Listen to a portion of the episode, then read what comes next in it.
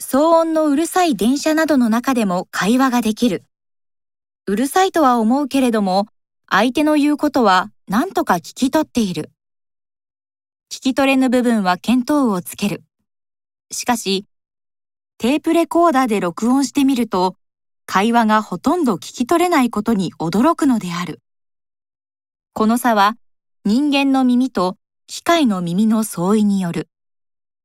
人間の耳は自分の欲する音声を選び出し、それを増幅してキャッチし、欠損部は補填する。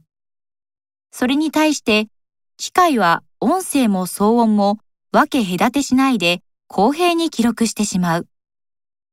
これによっても人間の耳はあるがままのものを聞くのではなく、必要と感ずるものだけを聞く機関であることがはっきりする。必要がないと思えば、馬事東風、聞けども聞こえずになる。何日も病気の子供の看病をしている母親があるとする。看病の疲れでまどろみがちになるだろう。うとうとしているとき、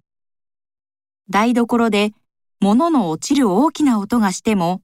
彼女はまるで反応を示さず、居眠りを続ける。ところがその後、病児がかすかな声を出すと、母親は途端に目を見開く。この母親には、台所の物音などはどうでもよいが、病児のちょっとした変化でも重要な意味を持っていて、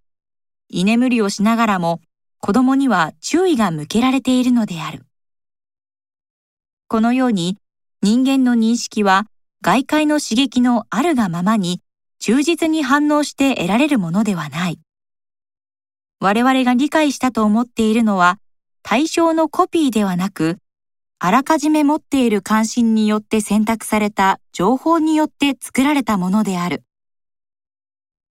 忠実な録音テープと比較すれば、人間の理解はデフォルメされた状況認識。言い換えれば、一種の誤解であることがはっきりするはずである。